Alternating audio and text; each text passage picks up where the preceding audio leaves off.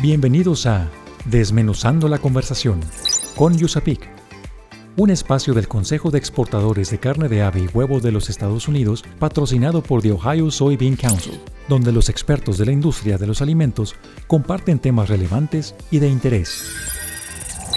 Hola, ¿qué tal amigos? Bienvenidos sean todos ustedes a un nuevo podcast de USAPIC. USAPIC es el Consejo de Exportadores de Carne de Ave y Huevo de los Estados Unidos, USAPIC por sus siglas en inglés los criterios microbiológicos en la industria alimentaria.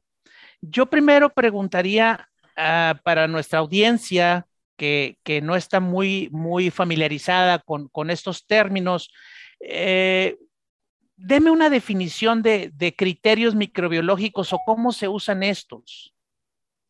Mira, los criterios microbiológicos son eh, tener definiciones o márgenes de microbiológicos para aceptar o rechazar un producto.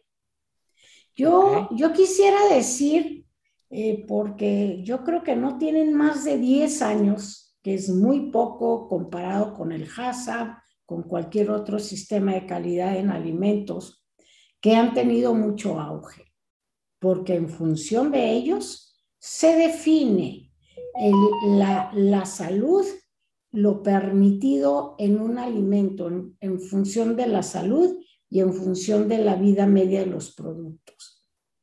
Pero existía el problema de que con la globalización cada vez es más difícil establecer bajo qué condiciones microbiológicas se acepta o se rechaza un producto sin hablar de áreas, superficies, etcétera, de un producto.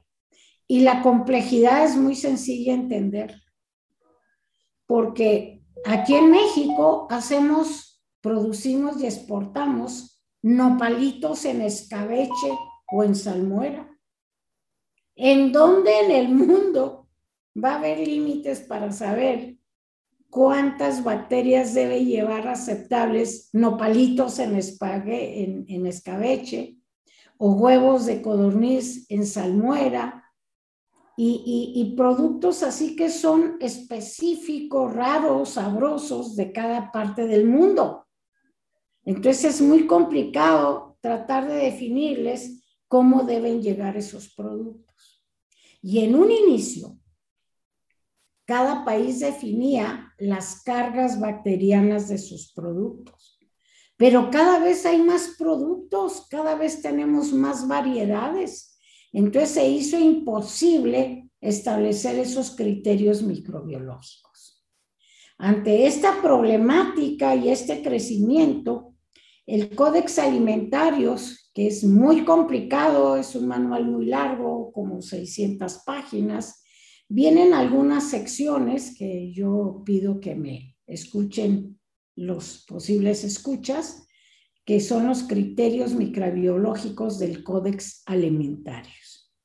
Si bien es cierto que en esta sección aparecen muchos números aproximados para carnes secas, para, para enlatados, para embutidos, para productos frescos, para cárnicos, para lácteos, pero son números aproximados. Entonces, en los criterios microbiológicos se establecen para aceptar o rechazar un producto fresco, en proceso o como producto de valor agregado, o sea, ya más complicados más. Si quieres saber más de este tema, Escucha el episodio 24 con Margarita Alicia Vega Lira, donde nos habla sobre criterios microbiológicos en la industria cárnica. Síguenos en redes sociales como USAPIC Latam para que te enteres de nuestros eventos y las actividades que realizamos. USAPIC se escribe U-S-A-P-E-C, USAPIC Latam. Según el Compendio 2021 de la Unión Nacional de Avicultores, México fue el sexto productor de pollo en 2020 en Desmenuzando la conversación con Yusapik, la información aporta valor. Estás escuchando una edición especial de Desmenuzando la conversación con Yusapik. Estamos aquí otra vez con la doctora Pilar Castañeda con el tema el pollo y las hormonas. Doctora, ya hablamos hace unos minutos sobre el eh, mejoramiento genético, que es lo que hace que los pollos en este momento estén más grandes y más robustos y con más carne. Sin embargo, hay gente que todavía piensa que las hormonas tienen mucho que ver en este proceso de, pollo, del crecimiento del pollo. Eh, ¿Es cierto que, se necesitan hormonas o que se les inyectan hormonas a los pollos para poder crecer de esta manera como están ahorita? No, desafortunadamente, este, o sea, no, no se necesitan, pero desafortunadamente existe este mito y desafortunadamente, y es triste, sí está muy arraigado en la población. Y hay gente que le podría jurar y asegurar que se utilizan este tipo de productos en la producción avícola, pero no es así. Y la razón por la cual no se utilizan es, yo siempre pongo que es la principal, hay otras, pero para mí es la principal porque tiene que ver con la economía. Debemos entender que la producción avícola está basada siempre en cualquier producto pecuario, en lograr la producción de un, de un alimento de un producto pecuario al mínimo costo, al más bajo costo. Entonces, esto, esto ¿por qué? Porque eh, si yo tengo un producto, produzco un producto que tiene un costo de producción bajo, obviamente su precio va a ser bajo y va a estar a mayor disposición de, de una población más grande. Entonces, eh, siempre el pollo de engorde y el huevo son de las proteínas más baratas que tenemos acceso. Entonces, el, punto de buscar y de hacer más eficiente este sistema está basado también en que debo ser muy analítica en que, el, como si yo fuera avicultora o los avicultores lo hacen, de qué voy a utilizar en mi producción que realmente represente un beneficio y realmente tenga un impacto en ser más eficiente. Ahora, por eso es que las hormonas no se utilizan, por eso es que adicionar hormonas al pollo de engorda no tiene un efecto económico. Y es muy fácil entenderlo, licenciado. Las hormonas son productos y los esteroides hormonales, o sea, productos esteroidales, eh, todos, cualquier hormona y cualquier producto esteroidal, tiene un requisito muy importante. Necesita ser eh, administrado por un tiempo prolongado. El factor tiempo que le dicen. El factor tiempo. Hay productos, hay esteroides hormonales muy estudiados, muy analizados y, por ejemplo, los más cortos, los que pueden ser utilizados y tienen el tiempo más corto de acciones 100 días.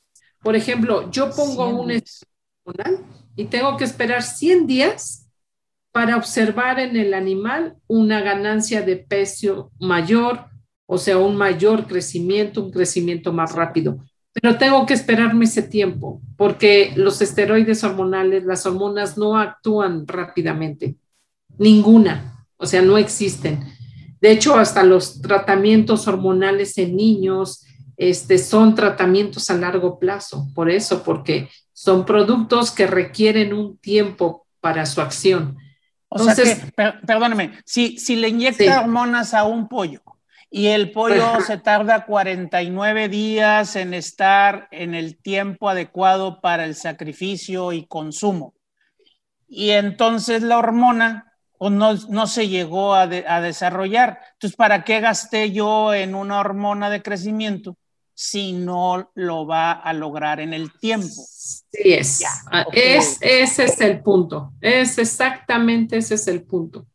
Yo así, de hecho hay un artículo este, en una revista de endocrinología, en estudio, en una revista es un journal para medicina humana, pero donde endocrinólogos, que me da mucho gusto, digo, da gusto que endocrinólogos que seguramente son los médicos que más atienden esta, de repente estas situaciones de niños o niñas con precocidad, ¿no? De este, en caracteres sexuales secundarios y entonces Seguramente yo me imagino endocrinólogos hace algunos años pensando que el pollo tenía la culpa, ¿no? Por este mito tan arraigado. Entonces, por ejemplo, hay un artículo, les digo, es una revista de endocrinología, donde, licenciado, le inyectaron apoyos diariamente, diario hormonas, diario. A mí se me hizo impresionante y digo, pobres animales, ¿no? Porque diario les inyectaban, diario. ¿Y qué es lo que encontraron ellos? Los dejaron crecer hasta los 49 días, que es su peso de mercado, y no hubo diferencias, no encontraron o sea, con un, obviamente en la investigación científica siempre se utilizan tratamientos controles, es decir, un grupo de animales a los cuales no se les pone nada. se les pone. y, se crían como se cría normalmente el pollo. Y entonces lo que encontraron estos endocrinólogos es que no hubo mayor ganancia de peso o su ciclo productivo no fue más, más corto, sino que ambos tratamientos, los que tenían hormonas y los que no tenían, alcanzaron el mismo peso al mismo tiempo, de hecho no hubo diferencias entre los pesos. Obviamente esto se hace a través de análisis estadísticos y se dice que no hay diferencia estadística. Esto significa que no hay una gran diferencia entre los pesos de los tratamientos. Entonces, los endocrinólogos fueron los que hicieron estos trabajos y después hay otro estudio de aplicación de hormonas de crecimiento, un tipo de hormona de crecimiento aviar. Igual hicieron el estudio, estas no eran aplicaciones diarias, pero este, fueron aplicaciones en alimento y tampoco encontraron ningún efecto. Entonces, por eso es que también ustedes pueden encontrar endocrinólogos que les dicen, a mí me tocó una vez en el Canal 11 participar con un endocrinólogo y yo creí que íbamos a discutir y para mi sorpresa él estaba más que informado y dijo, no, no es cierto no se utilizan ah, hormonas los pollos. Eso es una mentira y siempre ha sido una mentira. Entonces, y le digo, es basado en estos estudios donde se muestra perfectamente que el tiempo del ciclo de pollo de engorda no es suficiente para que estos productos tengan un efecto. Y ahora un punto muy importante, estos productos son muy caros, realmente son costosos. Si quieres saber más de este tema, escucha el episodio 2 con la doctora Pilar Castañeda, donde nos explica el mito de las hormonas en el pollo de engorda. Visítanos en www.usapic.org.mx para que conozcas más de nuestra organización. Además encontrarás información de la industria, productos, recetas, eventos, actividades y el compendio de importación. Recuerda www.usapic.org.mx. USAPIC se escribe USAP C. Si deseas asesoría relacionada con la reformulación o el desarrollo de nuevos productos, contáctanos a través del correo electrónico proyectos@usapic.org.mx. Recuerda, USAPIC se escribe U S A P E C. Estás escuchando una edición especial de Desmenuzando la conversación con USAPIC. A ver, chef, nada más ahora sí que está grande la ramificación de, este, de, esta corriente de dieta. Oiga, ¿y cómo se origina? ¿Cómo se origina esta dieta y quiénes la siguen? O sea, ¿quiénes pueden comer huevo y, cómo le hacen? Ok, como lo habíamos mencionado, la gente, y esto está muy interesante porque pues al inicio esto se da como parte de una creencia. Sí viene del, Asia, del, continente asiático oriental también, en cuanto al cuidado de, la salud, ¿no? De tener una comunión. Sí, ellos, ellos hablan de un balance espiritual, ¿ok? Independientemente de religión, es el bienestar espiritual del ser humano. Entonces, cuando se empieza con este régimen o con este tipo de alimentación, básicamente a buscar un equilibrio y una conexión con el entorno, evitando, y esto es muy padre porque pues también impacta no solamente en la alimentación, sino también en el entorno. Entonces, evitaban hacer daño a lo que los rodeaba, ¿no? Y en este caso hablamos de pues los animales que también eran parte de su entorno y el poder coexistir en un espacio y en un tiempo eh, era importante para ellos. Entonces, con el paso del tiempo, hablamos primeramente, era algo espiritual, ¿no? Era algo, pues, que iba con las culturas eh, vinculadas a un bienestar emocional espiritual y obviamente tenía un impacto físico. Pero con el paso del tiempo nos vamos dando cuenta que van sufriendo como que se vuelve tendencia. Entonces, mucha de la gente se vuelve vegetariano por el impacto benéfico que tiene en el cuerpo, ¿ok?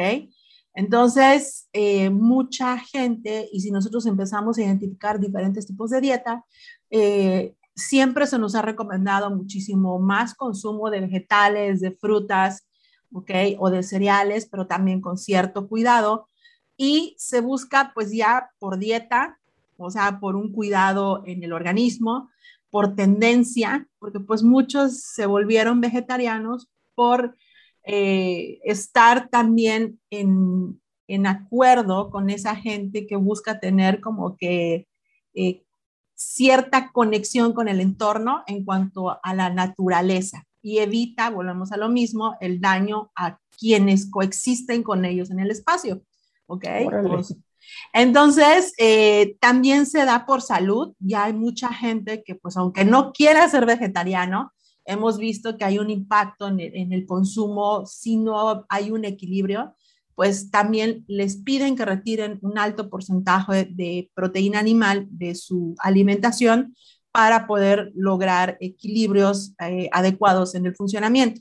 Entonces, al final todos son eh, bienvenidos o todos pueden tener o tomar la decisión de decidir llegar este tipo de dieta eh, si buscan algún tipo de beneficio en, el, en la salud, ¿no? En el cuerpo. Entonces, ya sea por moda, por salud o por tendencia o por creencia o convicción propia, este tipo de dieta está abierta a todo tipo de personas. Pero la parte importante, aquí estamos hablando de un aspecto pues gastronómico, ¿no? Eh, eh, y sí se recomienda que si alguna persona decide llevar este tipo de alimentación, eh, buscar asesoría nutricional a través de un especialista, porque pues también el, cuerpo necesita tener eh, un balance en el consumo de nutrientes para poder funcionar de la manera adecuada. Y en el caso del el huevo dentro de los ovo, vegetarianos, es la manera en que ellos obtienen ¿okay? la proteína en el consumo. Entonces, si bien eh, se puede pensar que no la obtienen toda, eh, de alguna manera es importante que ellos también complementen la alimentación del huevo con otro tipo de alimentos. ¿Me explico? Entonces, eh, pues sabemos que el huevo es en sí es un superalimento, o sea, hemos escuchado infinidad de veces que pues le falta solamente la, la vitamina C para que sea un alimento completo. Entonces, el, el que lleva una dieta ovo-vegetariana eh, tiene la factibilidad o la facilidad de tener la proteína a través de este alimento súper importante en el consumo de sus alimentos. Si quieres saber más de este tema, escucha el episodio 4 con la chef Gina Patrón, donde nos habla del consumo de huevo en la dieta vegetariana, con enfoque gastronómico. Según el Compendio 2021 de la Unión Nacional de Avicultores, en 2020 la industria avícola generó 1.26 millones de empleos, de los cuales 210 mil son directos y 1.05 millones indirectos. En Desmenuzando la conversación con Yusapik, la información aporta valor. Estás escuchando una edición especial de Desmenuzando la conversación con Yusapik. Perfecto. Oye, ¿y cuál es el ingrediente más importante de, esos funcionales que acabas de comentar? Ah, fíjate que esa es una pregunta que todo el mundo piensa que me voy por un lado y termina en otro. en serio. ¿Cómo es eh, eso? A ver. ¿Cómo es eso? Pues básicamente, mira, el ingrediente más importante es el agua. Todo el mundo piensa que iba a decir que es la sal o el fosfato o el carbonato, pero no, es el agua. Porque recordemos que estamos haciendo cuando marinamos. Estamos añadiendo agua, porque esa agua es la que se va a retener y esa es la agua es la que va a reaccionar con las proteínas de la carne y los ingredientes funcionales para crear esa jugosidad que el consumidor quiere. Entonces, si tenemos una mala calidad de agua, esa agua no va a permitir que los ingredientes funcionales se activen con las proteínas adecuadamente. ¿Y qué es una calidad de agua deseada, es una que tenga una cantidad baja de minerales, particularmente carbonato de calcio, y metales pesados bajos, cero hierro, cero magnesio, cero manganesio. Esos, esos minerales van a atar todo el fosfato y van a prevenir de que el fosfato actúe con las proteínas y este, se retenga esa agua. Además, esos minerales... A ver, perdóname. Oye, entonces el agua de la llave de mi casa no sirve para hacer un marinado y lo que yo hago en mi casa como marinado no funciona. Pues fíjate que no es que no funcione, no es idóneo. Esa es la diferencia. En la casa, nosotros hacemos volúmenes pequeños y es un volumen que se va a marinar inmediatamente y se va a cocinar inmediatamente. Es más, muchos de los procesos de marinación que se hacen en la casa no realmente no absorben el agua que uno piensa que está absorbiendo. La diferencia es que la industria es más eficiente y más efectiva en llevar esa agua dentro de la carne y por ende te aguanta el proceso de logística y te aguanta el proceso de cocción y te crea un producto más jugoso. Por eso es que nunca va a ser igual uno hecho en la casa a uno hecho de la industria. En general, el de la industria va a ser más efectivo, va a tener a atender más agua, más jugosidad. No me, no, no, cuando digo más agua, no me refiero a que se le añadió demasiada agua, sino que es eh, una vez la carne se cocine, esa, esa agua que se le añadió se va a quedar retenida en contraste al agua que nosotros marinamos en la casa. Ya, Esa es la diferencia. Entonces, esa agua se, realmente se mantiene. ¿Y qué me refiero yo con esa agua que se retengo? Pongámosle hagamos un ejercicio matemático sencillo. Si yo tengo 100 kilos de carne y yo le agrego a todos esos 100 kilos de carne, de carne 30 kilos de agua. En otras palabras, tengo 130 kilos en total, ¿no? yo mariné mi producto a 130%. Ahora, el proceso normal de cocción, cuando se utiliza un termómetro y se lleva la carne a una temperatura final de 73 grados centígrados en el punto centro más grueso, en la pérdida esperada, por ejemplo, en pechuga de pollo, usualmente es del 22 al 27% de agua en pérdida. Entonces, si yo voy a perder esa cantidad, yo voy a, a, mis 130%, 130 kilos iniciales, yo me voy a quedar con potencialmente 5% de más agua dentro de mi carne inicial. Por ende, mi carne queda más jugosa. Si yo no le agrego esas 30 kilos de agua y simplemente cocino la pechuga sin, sin marinarla, sin inyectarla con esa salmuera que estoy utilizando, yo lo que voy a terminar haciendo es perdiendo el agua natural que tiene la pechuga. Si quieres saber más de este tema, escucha el episodio 11 con el doctor Gerardo Casco, donde nos habla de ingredientes funcionales para la industria cárnica. Una tarea primordial de la oficina de USAPIC en México es promover un mayor acercamiento entre las empresas procesadoras de carne de ave y productos cárnicos procesados con sus contrapartes en los Estados Unidos. El objetivo es aprovechar las fortalezas de cada industria y propiciar una mayor integración comercial a fin de promover un mayor consumo de productos avícolas en la región de Norteamérica y de aprovechar de manera conjunta la apertura de mercados de exportación. Estás escuchando una edición especial de Desmenuzando la conversación con Yusapik. Ok, ya fui, escogí el huevo, ya vi que es eh, apto para, para comprarlo y traérmelo a mi casa. Ya me dijo que qué debo de hacer para conservarlo y ahora lo quiero cocinar. ¿Cuál es la manera segura de cocinar un huevo? Que no me vaya a dar un problema pues de, de tanto de, de, ¿cómo se llama? Un problema de malestar estomacal. Ajá, se llaman enfermedades transmitidas por alimentos. Las enfermedades transmitidas por alimentos o ETAs, como se le conoce en el, en la, en el lenguaje de, los, de las cocinas, estas enfermedades obviamente son la mayoría, la mayoría por bacterias si yo evito que la bacteria prolifere, es decir, aumente en número cada vez que yo dejo horas y horas un alimento ya cocido a la intemperie, pues evito si no estoy dejándolo a la intemperie que proliferen. Otra forma es llegar a las temperaturas correctas de cocción total de una pieza de huevo, tanto yema como clara, que esto es alrededor de los 63 grados, tanto yema como clara, ¿sí? Entonces, cuando yo tengo esa temperatura, tengo la certeza de que ya está cocido a totalidad y que yo ya tengo la mayoría de las bacterias en un eh, eh, menor número y que las que pueden enfermar es menos probable que estén presentes.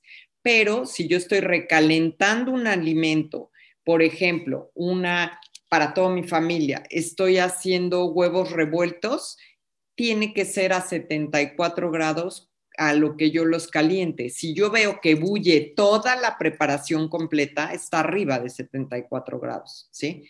Porque la ebullición va a ser a 99, 100 grados.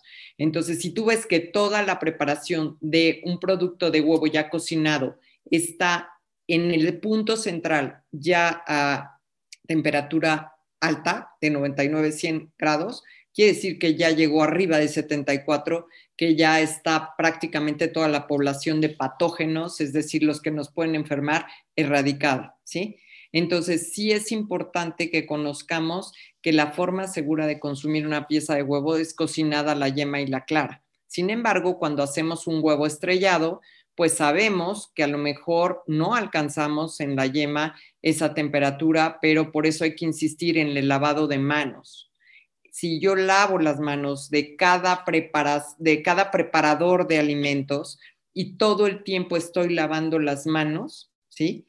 Tengo más certeza de manejar como debe de ser un producto que me voy a comer o que voy a dar a alguien a comer.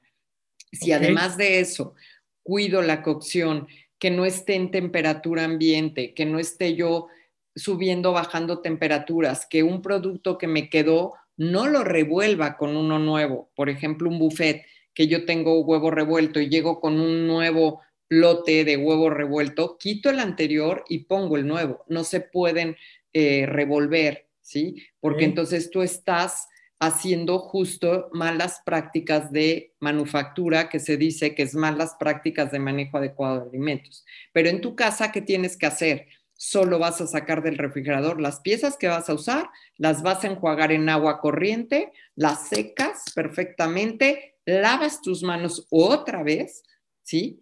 Secas tus manos otra vez con un trapo limpio o una toalla seca de papel limpia y entonces estrellas la pieza de huevo y si vas a estrellar muchas, hazla uno a uno por separado, por si se te va un pedacito de cascarón o por si sucede cualquier cosa, no eh, echas a perder, por decirlo así, toda la preparación y búscate entre 10 huevos, un pedacito de cascarón no lo vas a encontrar. Entonces, por eso se sugiere que se estrellen en otro recipiente y se vayan eh, vaciando, ¿no? Si quieres saber más de este tema, escucha el episodio 19 con la doctora Tere Rull, donde nos habla sobre la compra y consumo seguro del huevo. Desmenuzando la conversación con Yusapik, por esta emisión ha llegado a su fin. Te invitamos a que te suscribas a nuestro podcast, comenta lo que más te gustó en este capítulo y deja tus dudas para nuestros expertos. Estaremos atentos a resolverlas.